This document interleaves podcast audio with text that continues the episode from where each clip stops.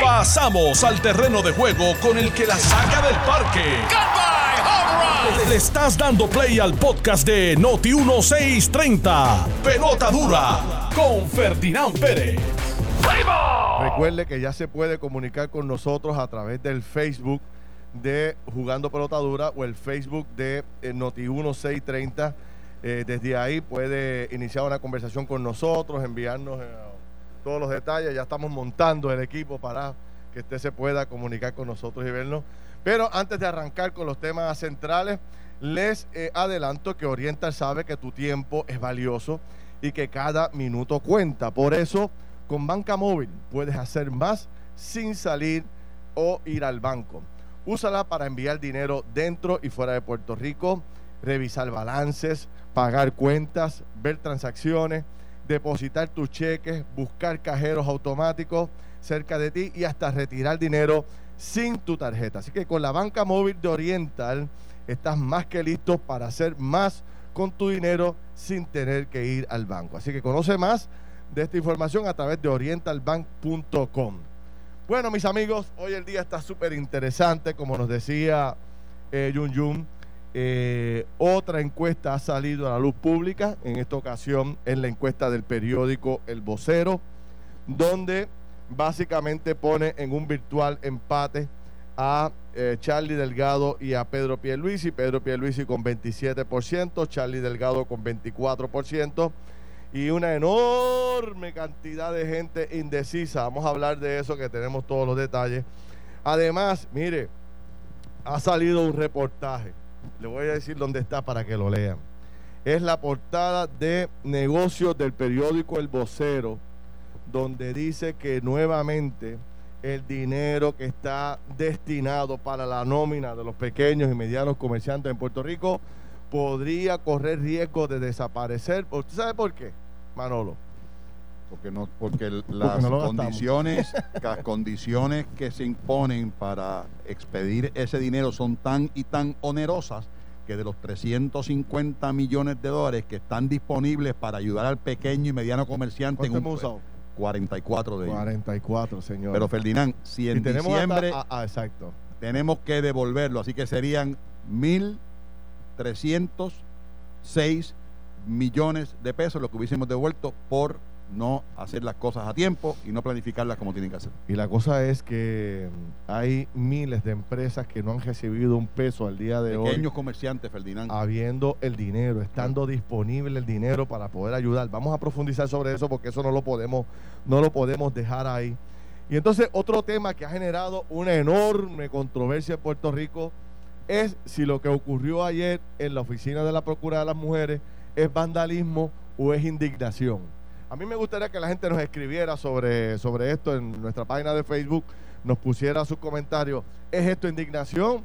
Eh, y, debemos perdonarlo y debemos permitirlo y no acusar a nadie porque es la indignación de un grupo de personas y supuestamente la indignación del pueblo de Puerto Rico, o aquí hay vandalismo y se debe procesar de la misma forma que se han procesado en el pasado casos de vandalismo en agencias gubernamentales, porque no, no olvidemos que esta oficina de la Procuraduría de la Mujer en el año 2000 Carlos Pesquera y un grupo de, hubo fue nuevamente escenario de tema de discusión porque un grupo de estadistas indignados porque la directora había retirado la bandera de los Estados Unidos del lobby decidieron invadir y allí se fichó y se acusó gente. Después no pasó nada. Ese es el gran problema. Exacto, después no pasó nada. Entonces ahora este grupo llega allí y hace lo que hizo y el debate está, eh, algunos plantean que esto es indignación, que hay que permitirlo, y otros plantean que esto es vandalismo, que hay que cumplir con la ley y el orden. Eso está súper interesante, que tú crees si lo ponemos en agenda para discutirlo. Me parece, me parece muy oportuno, pero yo creo que las dos cosas son importantes. Lo que está ocurriendo con los feminicidios, lo que está ocurriendo con los, los, asesinatos de género, eso es una cuestión indignante que nos debe indignar todo, a todos los puertorriqueños. Y yo censuro y critico y condeno a aquellas personas que no ven esto con una, con una realidad humanista como tiene que ser. Dicho eso, dicho eso, tengo que traer de nuevo a don José Arsenio Torres. Me parece que estamos mirando esto como el hijo que mata al padre y llega al tribunal a pedir clemencia porque es huérfano. Y yo creo que esto ocurre, la indignación es una cosa y el vandalismo es otra. Se debe de proceder legalmente con las personas que vandalizaron esta agencia de gobierno para que la justicia y para, que el país de ley y orden que queremos y merecemos siga vigente. Mira, y para darle la bienvenida a don Carlos Mercader, mira cómo le voy a dar la bienvenida a Carlos, mira cómo se la voy a dar. Declaraciones autorizadas del secretario del Departamento de Salud, Lorenzo González. 14 de octubre del 2020. ¿Qué estamos hoy? 14 de octubre del 2020. esto está calientito, acaba de salir. Acaba de salir. Dice, tras haber estado de viaje por los pasados días, me realicé la prueba del COVID-19, la cual arrojó resultados positivos. Responsablemente me mantendré en aislamiento por el tiempo recomendado según la Oficina de Epidemiología del Departamento de Salud. Eh, y bueno, y por ahí sigue con otras informaciones que da, pero la noticia que rompe en estos momentos es que el secretario del Departamento de Salud de Puerto Rico acaba de dar positivo al COVID-19. Y que adquirió el contagio en un viaje que nos encantaría que nos dijera dónde estaba para tomar las precauciones todavía más fuertes. Correcto, a ver si la noticia lo dice. Oye, y, que, y que, buenos días, buenos días Ferdinand, buenos días Manolo, buenos días a todos los que nos acompañan aquí en el casino y buenos días a todos los Un sabito de jamón y queso aquí para Oye, duro, gracias. Mira, tienes cara que no te desayunado. no, mira, tengo que. Hay, hay, que resaltar con esa noticia que aparentemente el secretario de salud ayer estuvo compartiendo con la gobernadora y con los otros médicos del Task Force. Ahí hubo reunión. Así que, ¿qué significa eso? Cuarentena con todo el mundo, pruebas con todo. Digo, y las pruebas no pueden ser hoy. Así que comienza ahora un proceso posiblemente, ¿verdad? Más los, empleados del, Departamento de Salud. Empleados del Departamento de Salud, gente que tuvo contacto con él. Y oye, fíjate que Lorenzo había estado expresándose ayer mismo, creo que fue, sobre el tema este de los mítines políticos, de las caravanas. Eh, ya él había estado, ya él había estado en aislamiento hace unas semanas atrás. Porque había estado en contacto con alguien cerca, pero salió negativo. Pero ahora sabe positivo. Pero a mí me, me, me, pica el, el tema de que, por ejemplo, mi hijo menor, llegó de Estados Unidos, específicamente de Nueva York. Cuando llega aquí, se conectan a su, a su celular, le dan un rastreo que yo lo considero espectacular y obviamente le recomiendan que, se, que una cuarentena de cuatro o cinco días y mi hijo se tuvo que hacer esa cuarentena. Si el, si el secretario de salud habló tan reciente como ayer, si estuvo con la gobernadora y otros miembros del Task Force médico, ¿cuándo hizo la cuarentena de su viaje? Y están hablando que aparentemente también se reunió con gente de la Junta de Control Fiscal. Anda. Así que, pero vamos a repasar lo que tú dices. ¿Eh? Lo que tú dices es que según las reglas establecidas por el Estado, cuando una persona viene de, de, fuera de los Estados Unidos, llega de viaje a Puerto Rico, tiene que irse en una cuarentena automática. Sí, bueno, a mi hijo, a mi hijo prácticamente se lo monitoreaban todos los días. Entonces, ¿Dónde usted está? ¿Tiene algún síntoma? ¿Se siente mal? Eh, entonces el planteamiento tuyo es que el secretario se supone que se fuera de cuarentena, no se fue. ¿Eh? Y ahora. Y hoy, es, positivo y, hoy, es, positivo. Y hoy es positivo. Bueno, y por eso, y ahora toda la gente que tuvo contacto con él tiene que entrar en ese pues proceso. no hizo, digo, si, los, si los hechos son estos, no hizo la cuarentena correspondiente. efectivamente, lo que tú dices es correcto. Estuvo en la fortaleza ayer con médicos y con la gobernadora. Así que vamos a ver cómo se maneja ese tema que sin duda alguna, bueno, pues es un tema bien. Bueno, y, que, y que va, y que es de consternación para todo el pueblo porque es la persona, ¿verdad? Es el, es el, ha sido el portavoz de lo que son las medidas eh, salubristas que se toman de parte del Estado y obviamente que él haya, haya salido positivo en esto, pues definitivamente eh, de nuevo, eh, yo creo que llama la atención, es como una voz de alerta a todo el pueblo a que tenemos que seguir manteniendo las medidas. Ayer se anunció que también es positivo nada más y nada menos que Cristiano Ronaldo. Ah. el deportista, el de soccer más importante del mundo, básicamente ahora mismo dio positivo. Dice que es asintomático. Melina León, ayer vi que también dio positivo. O sea, siguen figuras bien importantes a través de, del mundo entero eh, dando positivo. Esto no se ha acabado. Esto está fíjate, Ferdinand, si nosotros nos remontamos a la época del HIV, cuando el HIV comenzó, era para todos para todo el mundo una condición de personas adictas y de personas homosexuales. Hasta que empezaron a morir gente prominente.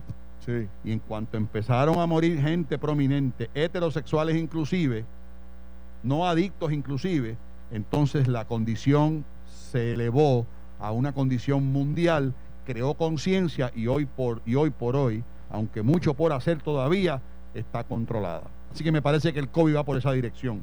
de que el país, que la gente se apodere, sea responsable, porque quien único puede detener el COVID son nuestra disciplina y con el respeto que merece el secretario de Salud, si no hizo la cuarentena, no tuvo la disciplina que requiere esta condición. Bueno, vamos, a, vamos al banquete. El banquete de hoy es la segunda encuesta que se publica eh, por un periódico en Puerto Rico, es el periódico El Vocero, está en su portada y plantea que la elección va a ser una muy, pero que muy cerrada. Eh, pone a Pedro Pierluisi con un 27% y Charlie Delgado con un 24%. Dice que Alexandra Lúgaro tiene un 9%, Juan Dalmau un 8%.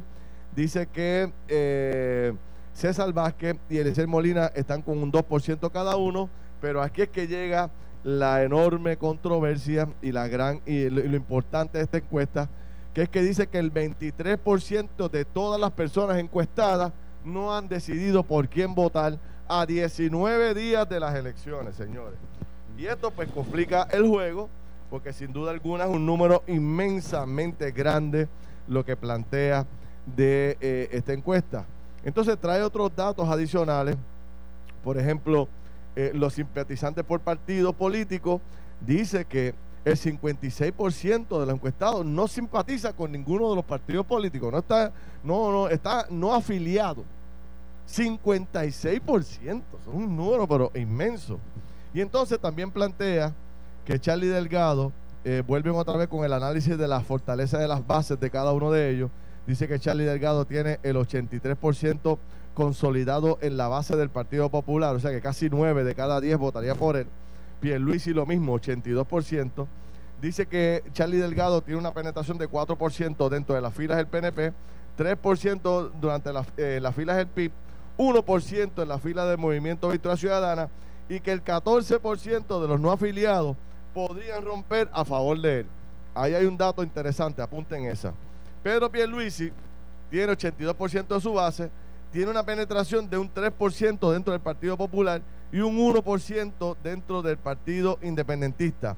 No arroja información de cuánto de los afiliados, de los no, afiliados, votarían por él y tampoco los de Victoria Ciudadana. O sea que ahí están los números, un empate, 23% de indeciso, Juan Dalmao con, con 8, eh, Alexandra Lugaro con 9, eh, y estos son los números en términos generales. ¿Qué te parece, Manolo Sidre?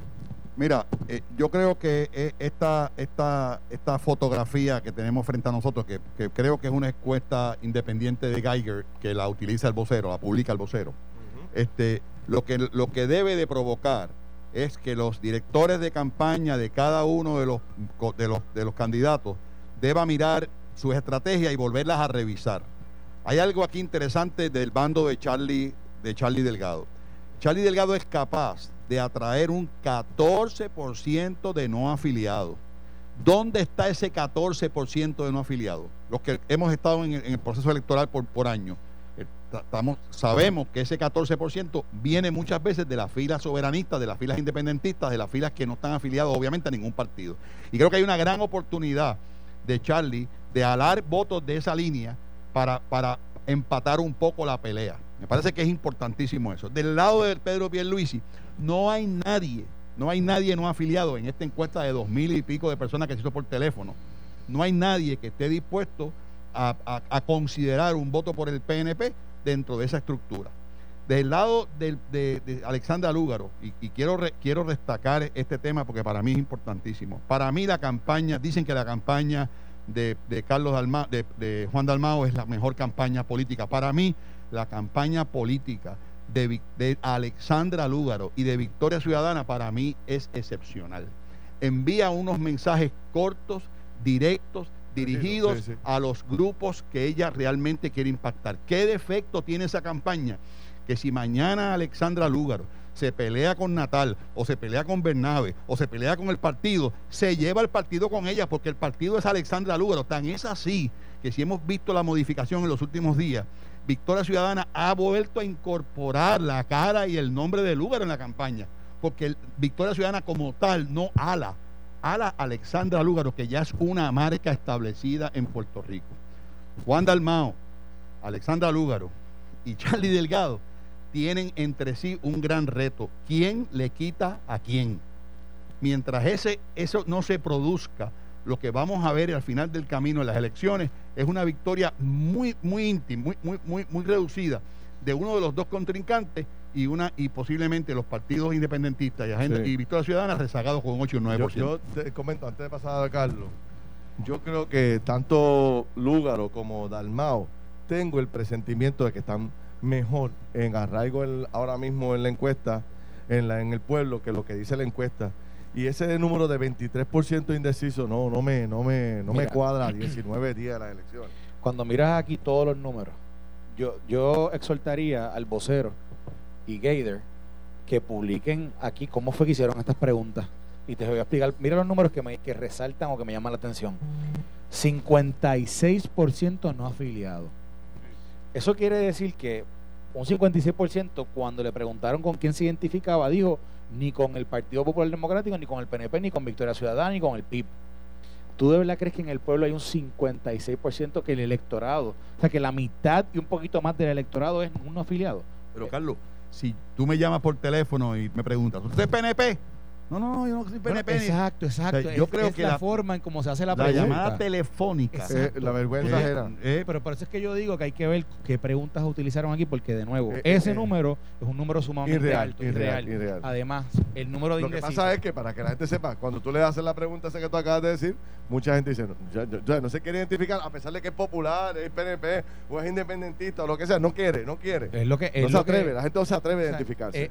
una falla que se vio en el 2016 en Estados Unidos cuando encuestaban eh, la, carrera a la presidencia, que la gente no quería identificarse con Trump, sin embargo votaban por Trump. Así que aquí hay algo raro en la forma en cómo se hace la pregunta y entonces el número del 23% de indecisos. Miren, aquí todo el mundo sabe que posiblemente si esta encuesta lo hubiesen hecho hace dos meses atrás, yo puedo entender que haya gente indecisa porque no conocían bien a Charlie Delgado, posiblemente no habían escuchado a Pedro Luis y los debates, posiblemente no habían visto a, a Alexandra Lugaro tan activa, etcétera pero que a 19 días tú me digas que una peseta del electorado, o sea, el 20, casi 25% del electorado no está definido. No sé, eso hay algo muy raro con eso. Y no te cuadra esa encuesta. No cuadra, no tampoco te cuadra esa encuesta. Vamos a pausar y venimos con más análisis de la encuesta del periódico El Vocero. Estás escuchando el podcast de Pelota Dura, en Noti1 con Ferdinand Pérez. A eh, pelota dura, estamos nada más y nada menos dentro del Casino del Sol, acá en el Hotel Mario Courtyard de Isla Verde, eh, que es un hotel espectacular, precioso, y el casino está equipado hasta los dientes. Aquí está Sammy, eh, Sammy Sánchez, que es el operador del casino. ¿Cómo estás, Sammy? Encantado todo bien, todo bien. Muchas gracias por estar aquí con nosotros en Casino del Sol. Eh, y a toda esa fanaticada radio escucha. Oye, gracias por recibirnos. La verdad es que el recibimiento ha sido muy bueno y te quería preguntar un poco por las medidas de seguridad que ustedes han tomado para que la gente se sienta aquí contento en el jackpot del encanto. Pues mira, eh, para nosotros es bien importante eh, los protocolos de, de salud y seguridad, porque un 90% de las personas que vienen aquí son personas mayores y están en la casa encerrados desde marzo. Entonces, nosotros, la persona entra al casino, le tomamos la temperatura, le desinfectamos las manos. Ya vi la máquina que tienen, que tienen la máquina esta que lee el, rastro, el, rostro tecnología, Una tecnología, de primera. Entonces, somos el único casino que un empleado viene y escolta a la persona desde la entrada hasta la máquina que quiere jugar. Mientras va caminando, el empleado le va, le va informando cuál es el protocolo, si se quiere cambiar de máquina. Y entonces llega a la máquina, le desinfectamos la máquina y esa persona está 100% seguro que esa máquina está desinfectada. Muy bien, muy bien, muy bien. Te quería preguntar un poco, dame los detalles de qué es el Jackpot del Encanto y Jackpot del Encanto Deluxe. Explícamelo a mí porque y a, y a Mercader porque ya Manolo la probó y se pegó. Así que allá en Ponce dejó su marca. Pero pues cuéntanos a, a, la amiga Carlos y al público en general. Pues mira, estas máquinas están intercomunicadas. Tema, tema. Sí, Yo tengo que aclarar esto porque me dan un tumba allá afuera. Ah, no, y si te pegaste, te pegaste No, no, que no me pegué. Me dijeron que me pegué y me dieron 10 pesos, pero no fue el casino. Ah. ¿A quién le presté los 20 pesos? Que se quedó con la ah. del premio. Atención, Moura. Ajá, cuéntame. Pues mira, estas máquinas están intercomunicadas en todos los casinos de Puerto Rico. Los casinos legales, que quede claro. Esto, estas máquinas... Eh, cuando llegan, cuando llegan a un nivel, eh, ponle el encanto, el, encanto regular llega con 36 centavos, te puedes llevar hasta 30 mil dólares. Y lo bueno de esto es que cuando está llegando en 30 mil, ya todo el mundo está pendiente para jugar esa máquina, porque sabe que en 30 se va. Ok. Ah, porque ella sigue acumulando. Ella sigue acumulando. No me diga. Donde, todos los casinos. Wow, y entonces pues, ya sabe que se corre la voz y, mira, ya se está llegando a 30. Entonces tenemos el deluxe, que el deluxe con 50 centavos puede llevarte hasta 70 mil dólares. y entonces ahí es que el corre y corre allá. y esas máquinas están aquí presentes. Aquí tenemos seis máquinas de El Encanto y cuatro máquinas del deluxe. Qué bien, qué bien. Bueno, pues ya lo saben mis amigos, aquellos que mm, les apasiona este tipo de de participación, pueden venir para acá, al casino Casino del Sol. Estamos en el Hotel de Isla Verde, el Courtyard de Isla Verde, el Marriott, y puede arrancar para acá, que está totalmente preparado con las medidas de seguridad, personajes de primera y las máquinas están calientes. Siempre. Ah. Y, quiero decirte que Casino del Sol fue el primero que se fue el, encanto cuando abrimos. Ah, sí. Así que este casino ah. está caliente siempre. Muy bien. José, ¿cómo está la ocupación del hotel? Pues mira, eh, está bastante bien. Eh, tengo que decir que, está muy bien. Es eh, turismo mucho local, de lo que yo esperaba. Es turismo, es turismo externo. Turismo externo y turismo local. Ok. Y, y, comparado con antes del COVID, ¿cómo está la asistencia al casino? Pues mira, las personas, las personas están, están empezando ahora, cuando ven el protocolo, están empezando a confiar en, que se sienten seguros en, el casino. Y eso es lo que queremos transmitirle al, a, la, a, la, audiencia, que, pueden venir y están seguros. Ya tenemos el 100% de los empleados que estuvieron cesanteados trabajando. No, negativo, negativo. Nosotros estamos trabajando el 25% y todavía tengo más de la mitad de la matrícula afuera. Por eso es que queremos exhortarle a la gobernadora y al gobierno que nos deje abrir y nos extienda.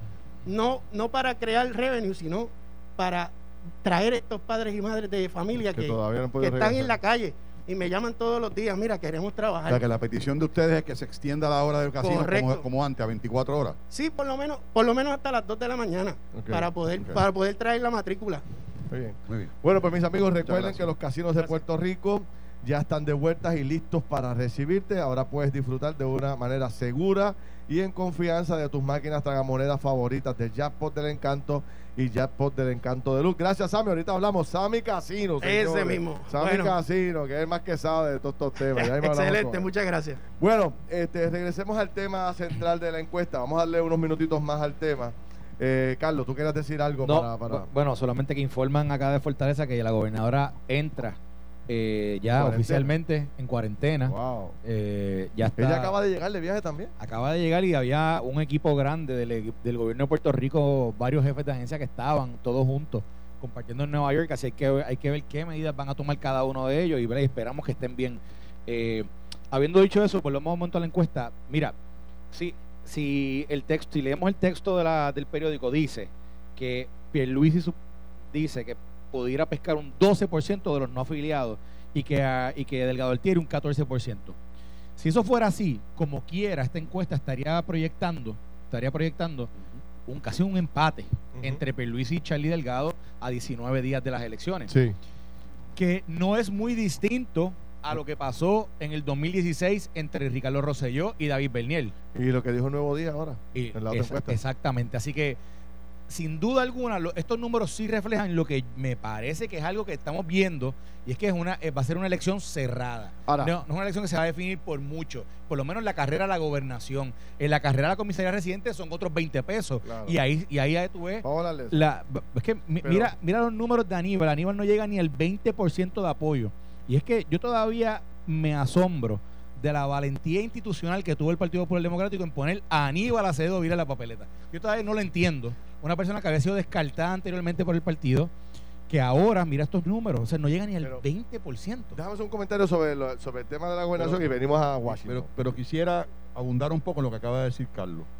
Entonces, Carlos, me parece que la figura de Charlie es una figura mucho más fuerte de lo que la gente piensa, porque teniendo a Aníbal detrás, no, suma, no sumando, sino restando.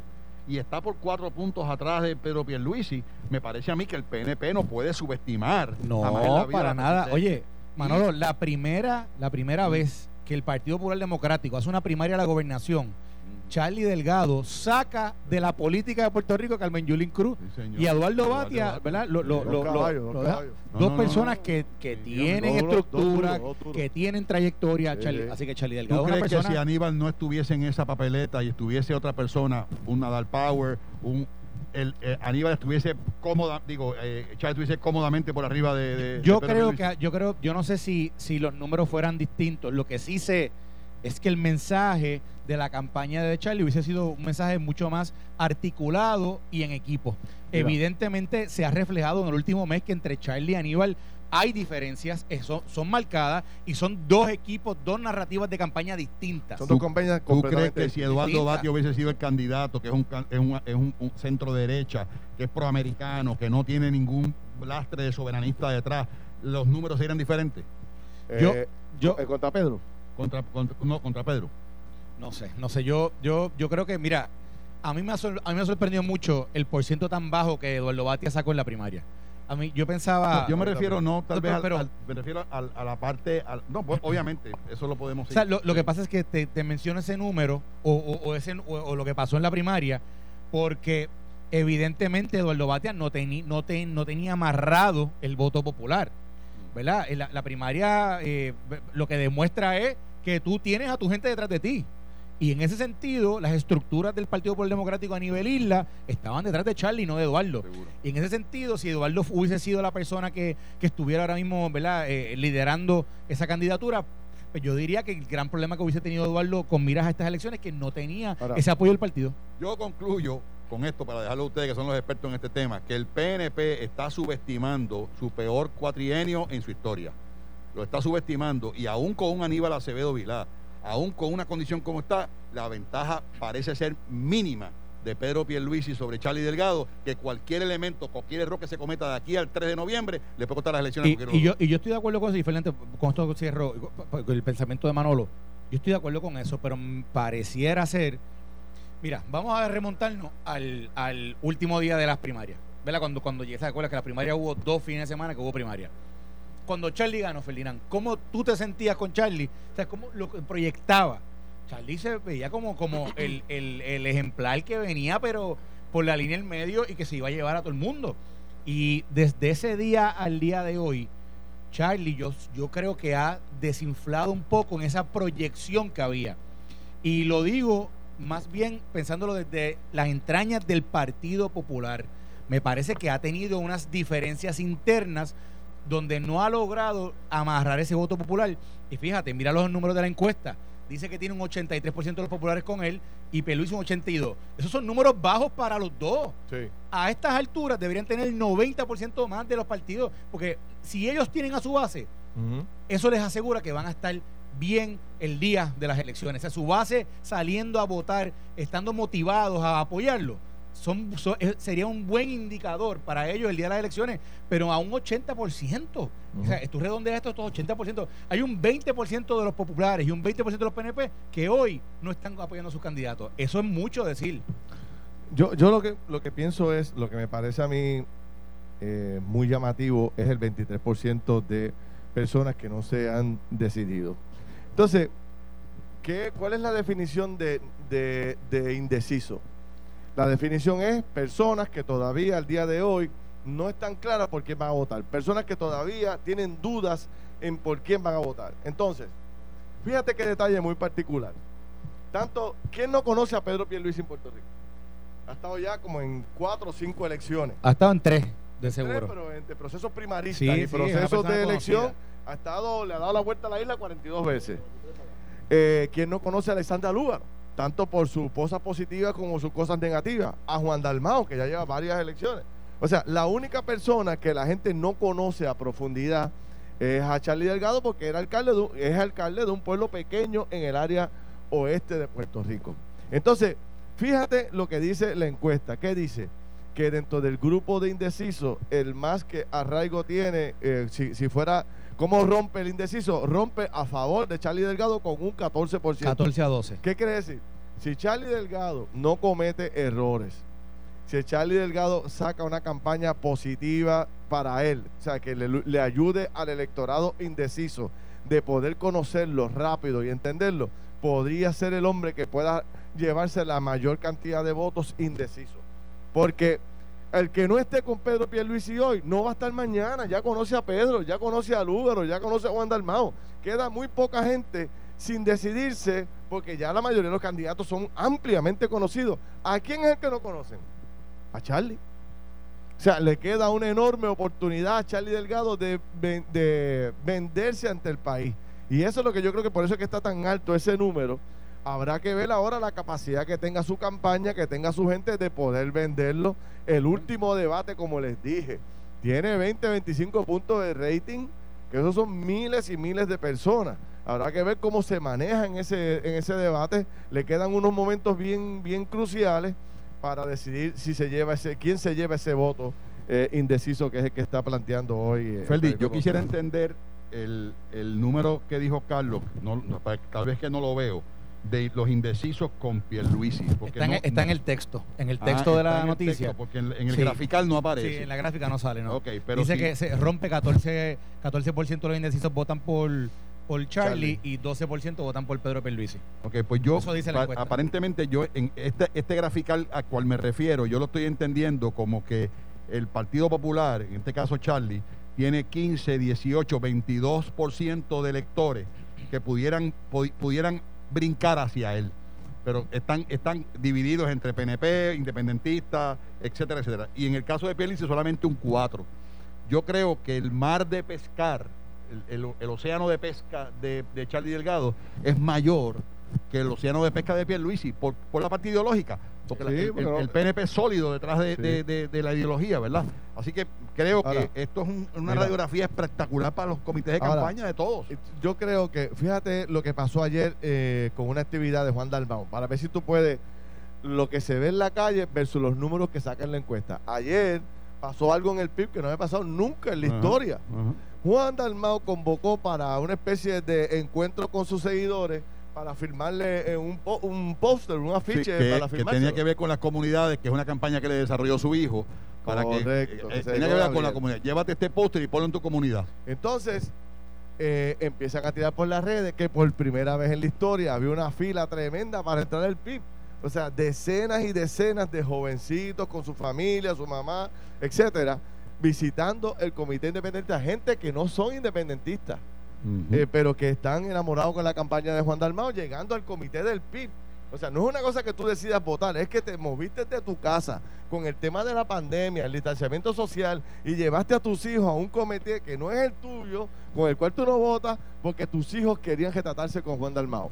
Hay un movimiento de jóvenes en la calle muy interesante a favor de Juan Dalmao que no se recoge en la, en la encuesta. No, pero, no, no, no, espérate, espérate, Acá le va, le va a parar los pelos de punta. Me escribe mi primo y me dice, sé de muchos PNP y PPD que no quieren saber de los partidos. Tu prima, que es mi prima real, que es una PNP de nacimiento, votará por Dalmao. Ahí tiene, ahí tiene.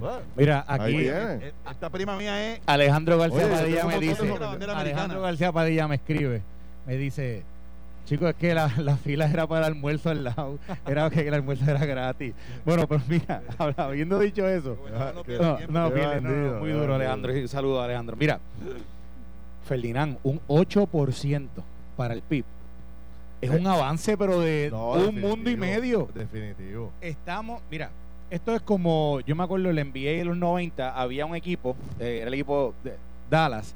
Dallas drafteaba a los número uno, número dos de que eh, jugadores que venían de colegial.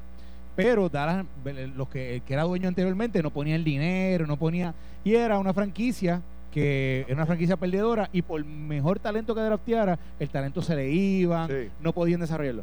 Aquí el PIB es una franquicia perdidosa. De acuerdo. Lleva cuatro elecciones. no es el PIB, es Juan. Eh, eh, y por eso, y Juan ha llevado una campaña que los medios lo han ayudado. Pero vamos a hacer un ejercicio, vamos a ver. Que ha sido interesante. ¿Cuánta gente va a votar? ¿Cuánta gente tú crees que vote? ¿Un millón y medio? ¿Un dicen, millón Dicen, que 1.4. Supuestamente están registrados. vamos a ponerle 1.4 millones de personas va a ir a votar. Vamos a hacer un cálculo aquí. Espérate. Son 100 mil votos. Y entonces, Juan Dalmao dice aquí en la encuesta que va a sacar un 8%. Eh. Son 112 mil votos. Eh. Lo que saqué más o menos yo. Lo que saqué más o menos yo. Pero Juan hoy, Juan hoy, para el Senado nada más, para el Senado, él saca 120 mil votos. Eh. Digo, son posiciones distintas, ¿verdad? Posiciones distintas. Pero si él se lleva a la gente que ya le dio un voto a él para el Senado y ahora pica fuera de ahí con otro como la prima tuya y eh, familiares que yo tengo que me han eh. dicho, mira, me voy con Juan. Eh, y gente que yo conozco que son populares y que son PNP. Y jóvenes acabados de... Si Juan llega a un 8%, ha hecho una gesta, increíble. Te lo digo, de nuevo, esto es un partido que no se inscribe hace más de 16 años. ¿Cuánto sacó David Beniel? Eh, David Beniel, David Noriega, yo no me acuerdo. No me acuerdo. Este, estoy buscando, estoy buscando, pero el internet aquí está. Alejandro, que, Alejandro, que se lo sabe, que sabe todos esos números de la profesión. ¿Cuánto sacó este David Pero volvemos a lo mismo. De cara a un futuro, de cara a un futuro, figuras como Lúgaro, figuras como Juan Dalmao, son líderes que tienen una gran oportunidad de insertarse y posiblemente sean líderes que no les quede o, que vean en su, en su futuro político un trabajo juntos en pos de un movimiento político con muchas posibilidades. Digo, y te voy a también decir una cosa, no nos engañemos. El PIB siempre ha sido muy creativo en, las campañas. ¿Tú te acuerdas de aquella campaña que ponían las dos cotorras a una a pelear con la otra? Oye, de aquellos anuncios que fueron muy creativos y llamativos y decían, este es el año del PIB, porque mira, estos anuncios están llevando el mensaje que es y sin, em, y sin embargo, ¿verdad? al final del día no llegaron a, cubrir las, las, expectativas de respaldo al voto que se, que se tenían por la campaña que habían llevado. Yo no estoy tan seguro.